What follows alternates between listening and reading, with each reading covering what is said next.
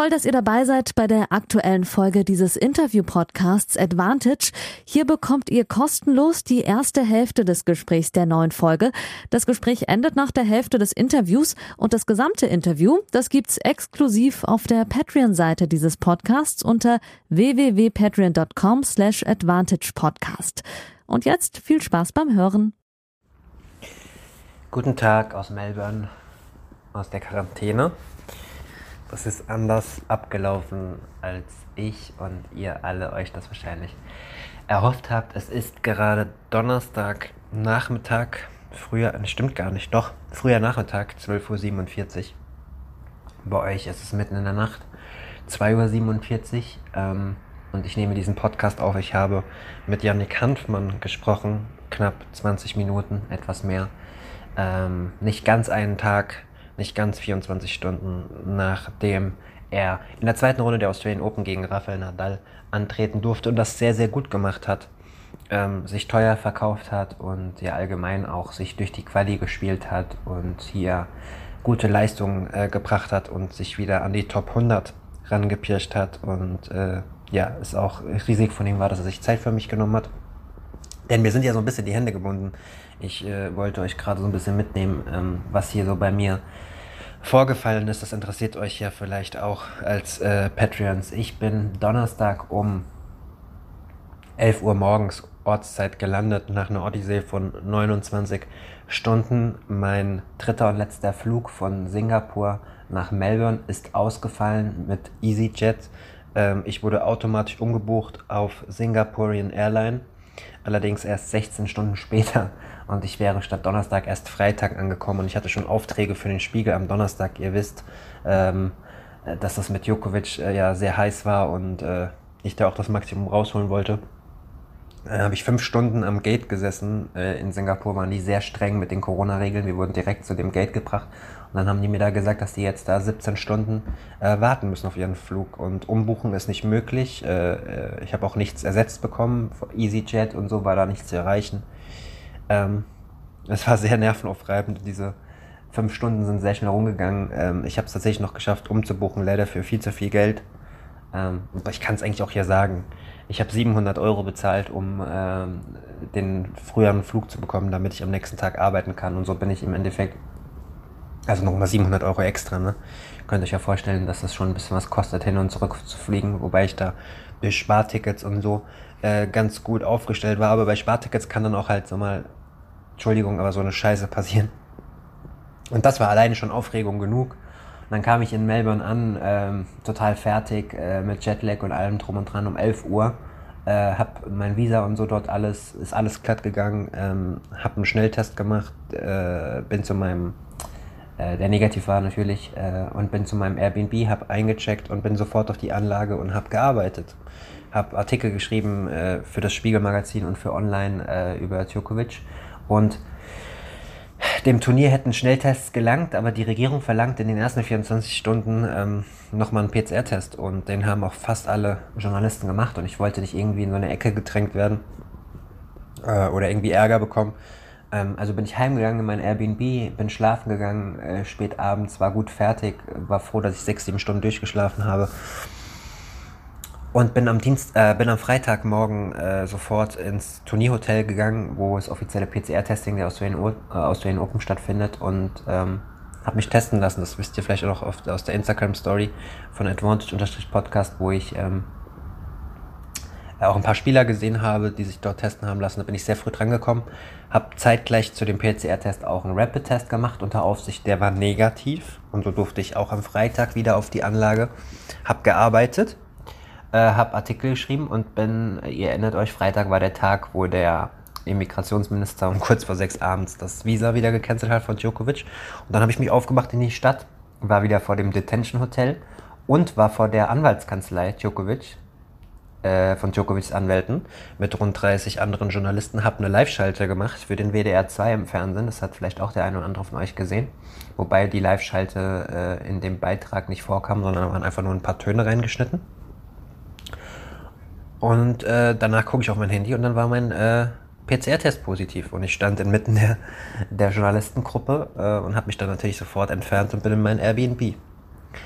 Ja, dann wurde mir gesagt, dass meine Viruslast sehr niedrig ist und äh, dass das darauf schließen lässt, entweder, dass ich das schon hatte und ich mich deswegen jetzt ganz schnell freitesten lassen kann oder dass es gerade erst bei mir anfängt.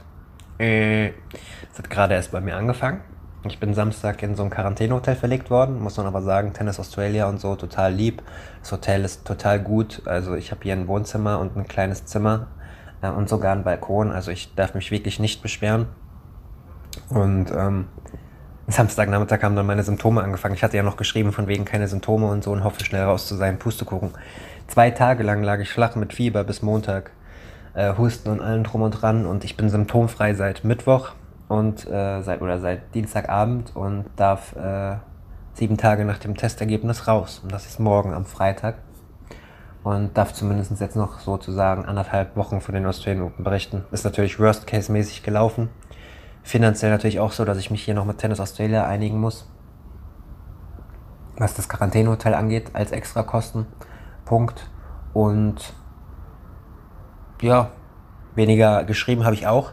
Äh, muss ganz klar sagen, meine Medien waren sehr loyal und haben mir auch Sachen abgekauft, aber es ist natürlich nicht so, wie wenn ich selbst auf der Anlage wäre. Von daher fetten Dank an 63 äh, Patreons, die mich unterstützen. Äh, eins, zwei haben sogar abgegradet ähm, um mich wahrscheinlich zu unterstützen. Ich werde in der nächsten Ausgabe das namentlich auch nochmal alles auflisten und wollte mich trotzdem jetzt schon mal bei euch bedanken und euch viel Spaß wünschen mit der Folge mit Janik Hanfmann. Äh, Hörerfragen sind dabei und eigene Fragen von mir sind dabei und ich glaube, es ist ganz gut gewesen. Und dabei wünsche ich euch jetzt viel Spaß und ich versuche ja, die nächsten Tage auch mich nochmal zu melden per Podcast. Mal gucken, was möglich ist. Ich werde es jetzt so machen, dass die erste Folge, also dass diese Folge äh, am ersten Tag für die äh, 7 Euro Pledges und höher äh, frei ist. Am zweiten Tag kommen dann noch die 5 Euro Pledges dazu und am dritten Tag gebe ich es äh, for free, aber nicht komplett wie immer. Ne? Also passt auf euch auf, liebe Grüße nach Deutschland und danke für die Treue und die Unterstützung.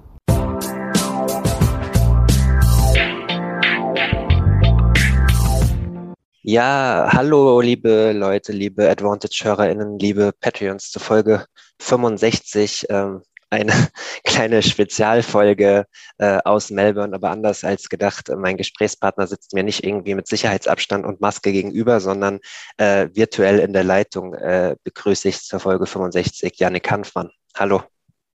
Hallo, hallo. Ja, zumindest nicht, äh, zumindest in der gleichen Stadt, ne? Ja. Virtuell, aber Stadt. Wir sind äh, sehr viel näher äh, zueinander, als wir das in Deutschland wären. Ich bin ähm, anderthalb Kilometer ungefähr von der Anlage entfernt. Ich weiß nicht, wie weit dein Hotel weg ist. Ähm, vielleicht sind wir sogar noch näher. Ich bin hier in so einem Skyscraper in, in, in der 17. Etage gefangen. Noch einen ja, ich Tag. Bin, ich, bin auch, ich bin auch 17. Stock. Das ist ja sehr gut. Auf Augenhöhe. Auf Augenhöhe immerhin. Gut, dann dürfte das mit dem WLAN ganz gut klappen, auf jeden Fall. Äh, Yannick, von Herzen danke, dass du dir in dem ganzen Trubel Zeit nimmst für den Advantage Podcast. Ähm, weiß ich sehr zu schätzen nach dem gestrigen äh, Spiel gegen Rafael Nadal. Du hast, äh, wie du es eben im Vorgespräch gesagt hast, ganz schön viel Screenzeit gehabt, also viele Interviews äh, gemacht und Eurosport-Aufmerksamkeit und auch ATP-Aufmerksamkeit, die, äh, glaube ich, auch gut sind für dich, die, die, die dir alle gönnen äh, nach, nach den Verletzungssorgen. Ähm, deswegen danke, dass du äh, dir Zeit nimmst. Wir steigen auch direkt ein für alle, die ein ausführliches Karriereinterview mit allem drum und dran mit Janik Hanfmann hören wollen, empfehle ich Folge 9. Also wir sind jetzt bei Folge 65. Also äh, Janik war einer der ersten in der Anfangszeit der sich Zeit für mich genommen hat, das einfach mal googeln, Advantage Podcast, äh, Janik Hanfmann, da kommt man zu einem Karriereinterview. Wir steigen äh, direkt ein. Ich muss mich bei dir entschuldigen, Jan, äh, Janik, ich habe ich hab eine falsche Einschätzung gegeben im letzten Podcast mit äh, Christopher Kaas. Da habe ich äh, die These aufgestellt, dass es für dich vielleicht ähm, gar nicht so gut ist, dass du beim ATP Cup bist und im Endeffekt nur hohe Trainingsqualität hast und keine Matchpraxis hast vor der Quali. hast, hast, du mir mal wieder gezeigt, dass äh, ich keine Ahnung habe äh, von Tennis. Hm. Aber ich wollte trotzdem mal mit einsteigen und sagen, wie du das vorher gesehen hast, ob du dir da auch Sorgen gemacht hast oder ob du das sogar gut fandest, eher äh, beim Team zu sein und hohe Trainingsqualität zu haben, statt irgendeinen Challenger zu spielen zum Beispiel. Ja, also ich habe mir natürlich Gedanken gemacht, ähm, weil ich auch wusste, ich habe äh, letztes Jahr relativ früh die Saison beendet, also hatte dann jetzt schon eine Weile kein ähm, Competitive Match mehr. Ich habe dann zwar ein bisschen Liga gespielt in Italien und Frankreich äh, Ende der Saison oder Ende des Jahres, ähm, aber das ist ja nicht das gleiche wie ähm, Turniere zu spielen. Und ja, das, das, da waren dann die Gedankenspiele so, hey, äh, ich habe schon gehört, dass die Jungs äh, vor mir, dass die nicht unbedingt dritter Mann sein wollten. Und dann ging es eigentlich nur um Oscar und mich. Und Oscar hat dann auch geschrieben, dass er auch ATP spielen wollte und dass ich dann quasi der, ja, der nächste Mann wäre für ATP Cup. Und ähm, ich habe aber ähm, vor zwei Jahren, als der ATP Cup zum ersten Mal stattgefunden hat, da hätte ich auch dritter Mann sein können und war anstattdessen dann aber im Challenger in Numea und ähm, habe mir das dann, dann so von der Ferne so angeschaut und habe dann meinem damaligen Coach auch äh, Lukas so gesagt, hm, Mann, ey, hätten wir doch lieber ATP Cup gemeldet. Jetzt äh, hängen wir hier beim Challenger rum und da ist halt so mega Stimmung und geile Matches. Auch wenn ich da jetzt nicht gespielt hätte, hätte ich da auch gerne dabei sein wollen. Und äh, deswegen habe ich eigentlich dieses Jahr sofort gesagt, okay, wenn die Chance besteht für ATP Cup, dann mache ich das, auch wenn es äh, kein Match sein wird.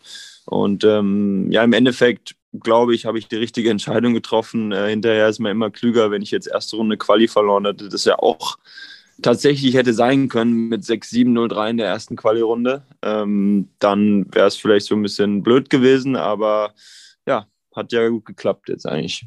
Du sprichst es von selbst an. Gab es irgendwie einen Turnaround-Point in dem, in dem ersten Match, äh, wo es nicht so gut aussah, äh, dass du dich dann durch die Quali äh, so berappelt hast und marschiert bist?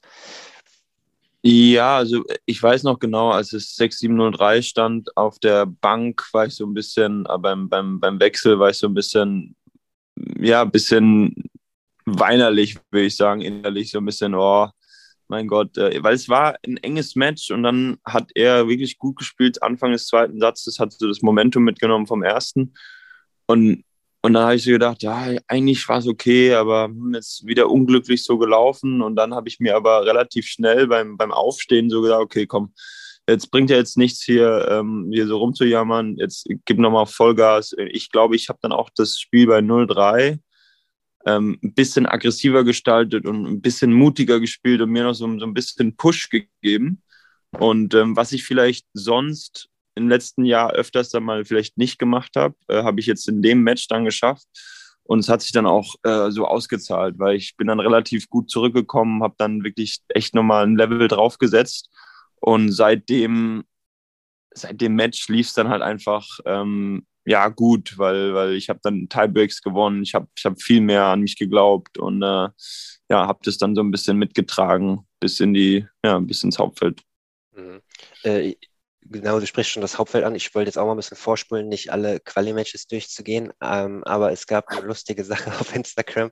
Äh, hast du bestimmt auch gesehen, äh, nachdem du dich qualifiziert hattest. Du hast ja die Hände in die Höhe, also das war eigentlich ein ganz normaler Standardjubel. Kann man schon mal jubeln, wenn man die Quali packt.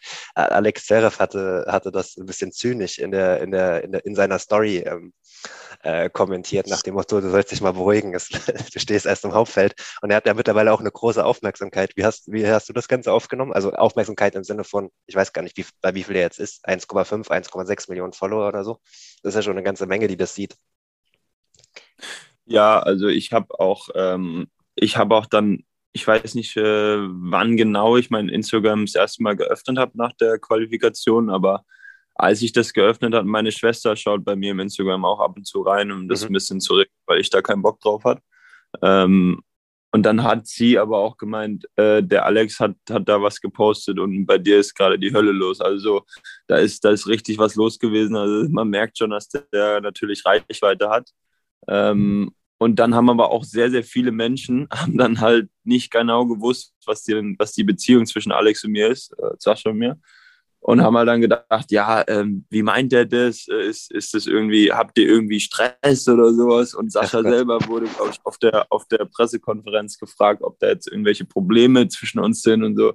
Und da haben wir tatsächlich dann abends beim Kartenspielen drüber schmunzeln müssen. Ähm, aber ja, also er hat das natürlich äh, in seinem, in seinem Jokes so, so ein bisschen gemeint. Ich meine, ich weiß nicht, wie viele Qualis er in seinem Leben gespielt hat. Wahrscheinlich nicht so viele. Wäre tatsächlich interessant zu wissen, wie viele Qualis äh, der spielen musste. Ich glaube, der hat 2015, 2015, 2014, 2015 hat er Quali äh, auf, auf Slam-Ebene gespielt. Ich müsste es nochmal nachgucken, aber ja, ich glaube schon. Okay, ja. Ja, und, und für mich bedeutet es viel, ähm, für ihn bedeutet es viel, einen Grand Slam zu gewinnen. Also da gibt es Unterschiede, aber natürlich, ihn hat es, glaube ich, gefreut, ähm, dadurch, dass wir auch eine Weile trainiert haben im ATP Cup und ja, uns auch, auch eigentlich gut verstehen, ähm, hat er sich schon für mich gefreut. Und das ist halt seine Art dann. Wollte ich gerade sagen, wenn man ein bisschen, wenn man ein bisschen im Profitennis drin ist, dann weiß man, wie das äh, gemeint war. Hat mich auch gewundert, dass das in der PK äh, überhaupt ein Thema äh, war. Ähm, sollten wir eigentlich die Zeit ja. anders nutzen. Aber gut, ähm, ist wie es ist. Ähm, Australian Open waren mal Happy Slam, sind es immer noch, äh, wenn man die Sonne heute sieht, wenn ich hier rausgucke, äh, 30 Grad, äh, die Sonne scheint, äh, dritter Wettkampftag. Ähm, Corona begleitet uns natürlich noch ein bisschen. Ähm, jetzt ist ein französischer Spieler nach dem Match gegen Gasquet ja bei der Ausreise oder vor der Ausreise musste er einen PCR-Test machen, ähm, positiv getestet worden. Die Regel ist ja, dass ihr Spieler nach Ankunft einen PCR-Test gemacht habt und dann nochmal einen, einen Test unter unter Beobachtung, also unter Superweisung praktisch äh, zwischen dem fünften und dem siebten Tag und danach wird man eigentlich nicht mehr getestet. Ähm, hat dir das irgendwie jetzt, du warst ja auch eine ganze Zeit lang auf der Anlage Bauchschmerzen bereitet? Äh, wie haben das die deutschen Spieler so unter sich eingeschätzt, die ganze Lage? Ähm, ja, also es war dann so ein bisschen komisch, als es hieß, äh, zwei PCR-Tests, also nach Ankunft und fünfter bis siebter Tag hieß erst PCR-Test zweimal, dann auf einmal Schnelltests ähm, beim zweiten Mal und dann auf einmal unter, unter Beobachtung. Also es wurde dann irgendwie immer ein bisschen laxer. Mhm. Und das haben wir auch nicht so ganz verstanden. Dann haben die aber gemeint, dass das, äh, die PCR-Testungen, dass die teilweise zu lange gedauert haben ähm, dass die Ergebnisse zurückkamen. Dann haben wir es wieder ein bisschen besser verstanden. Ähm, ja, äh, schwer zu sagen. Also jetzt auf der Anlage rumzulaufen, wo so, so viele Spieler waren, ähm, die jetzt dann nach dem Test, nach der ersten Woche nicht mehr getestet werden, ist natürlich ein bisschen komisches Gefühl. Aber muss ich ehrlich sein, habe ich mir jetzt nicht so viel Gedanken gemacht, weil ähm, ich weiß nicht, ich habe das Gefühl, dadurch, dass ich Covid hatte im, im Juli, habe ich, hab ich mir einfach so ein Gefühl aufgebaut von, ja, du hattest das schon, äh, mach dir nicht so viele Gedanken, weil ich glaube, wenn ich das machen würde, dann und da immer so ein bisschen ängstlich oder, oder vielleicht Menschen vermeiden, rumzulaufen, das will ich dann auch nicht.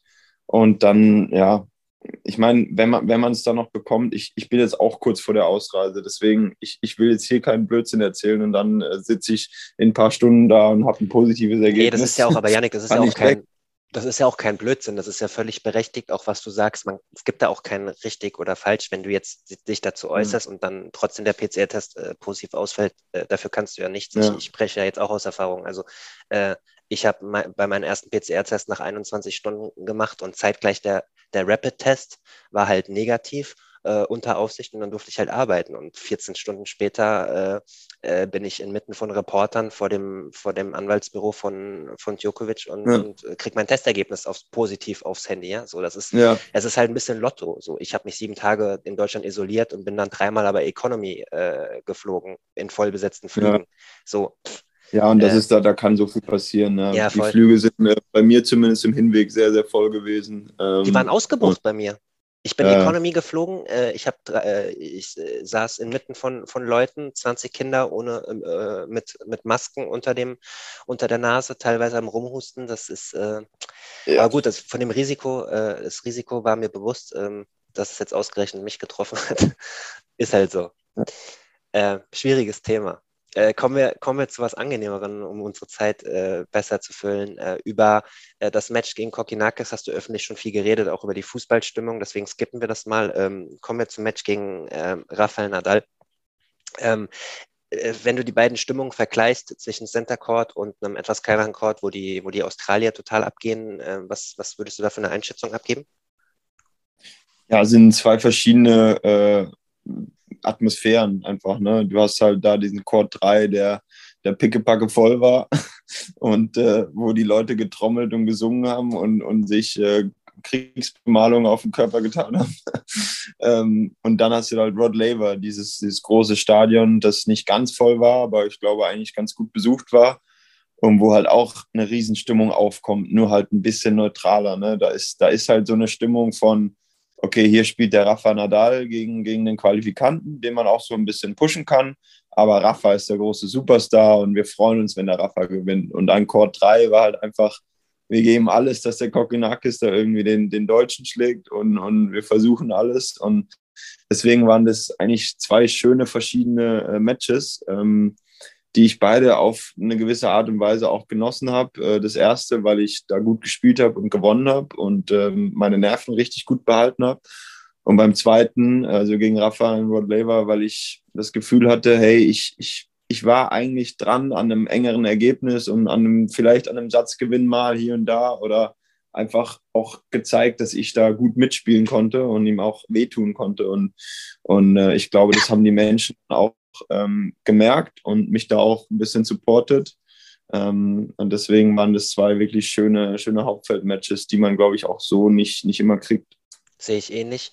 Ähm, erzähl doch mal den HörerInnen bitte äh, die Rotation äh, bei Nadals äh, Topspin.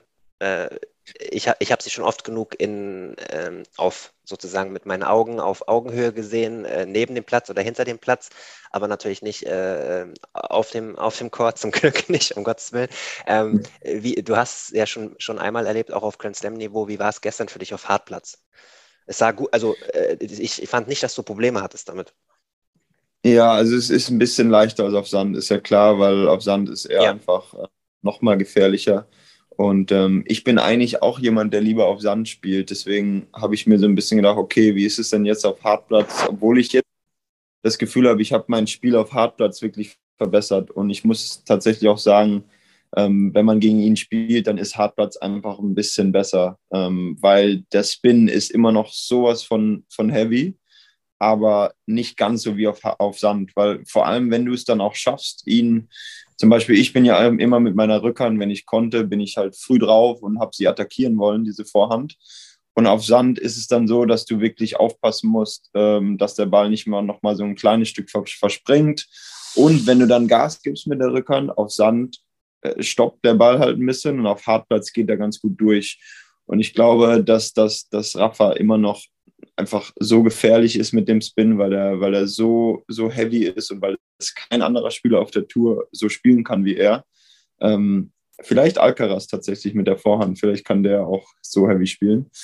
Aber deswegen ist es halt so schwierig, wenn du mit ihm nie trainierst oder nur einmal gegen ihn gespielt hast, dann kommt da dieser Spin auf dich zu, den man so nicht wirklich hat sonst, ne? auf den man sich wirklich nicht vorbereiten kann.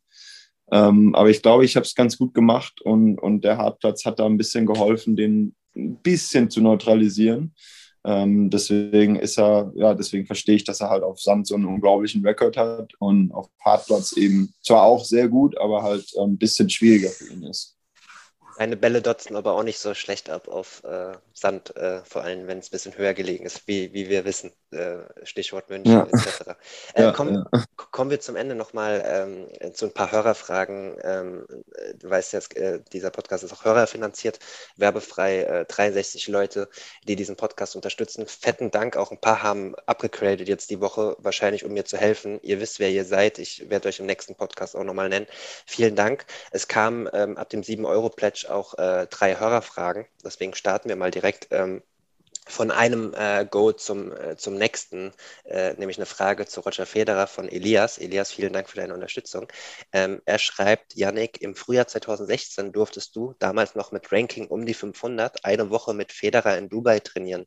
Wie kommt man als so tief gerankter Spieler dazu? Ist das normal, dass sich die Topstars für ihre Trainingswochen solche Spieler raussuchen oder hat Team Federer damals schon einfach, einfach schon ähm, dein Top 100 Potenzial auf dem Schirm gehabt? ja, das müssten wir die fragen. Also, das haben sie damals zumindest nicht gesagt. nee, also der, der Kontakt Das war der erste frei zugängliche Teil der neuen Folge. Die zweite Hälfte hört ihr exklusiv auf der Patreon-Seite www.patreon.com slash advantagepodcast.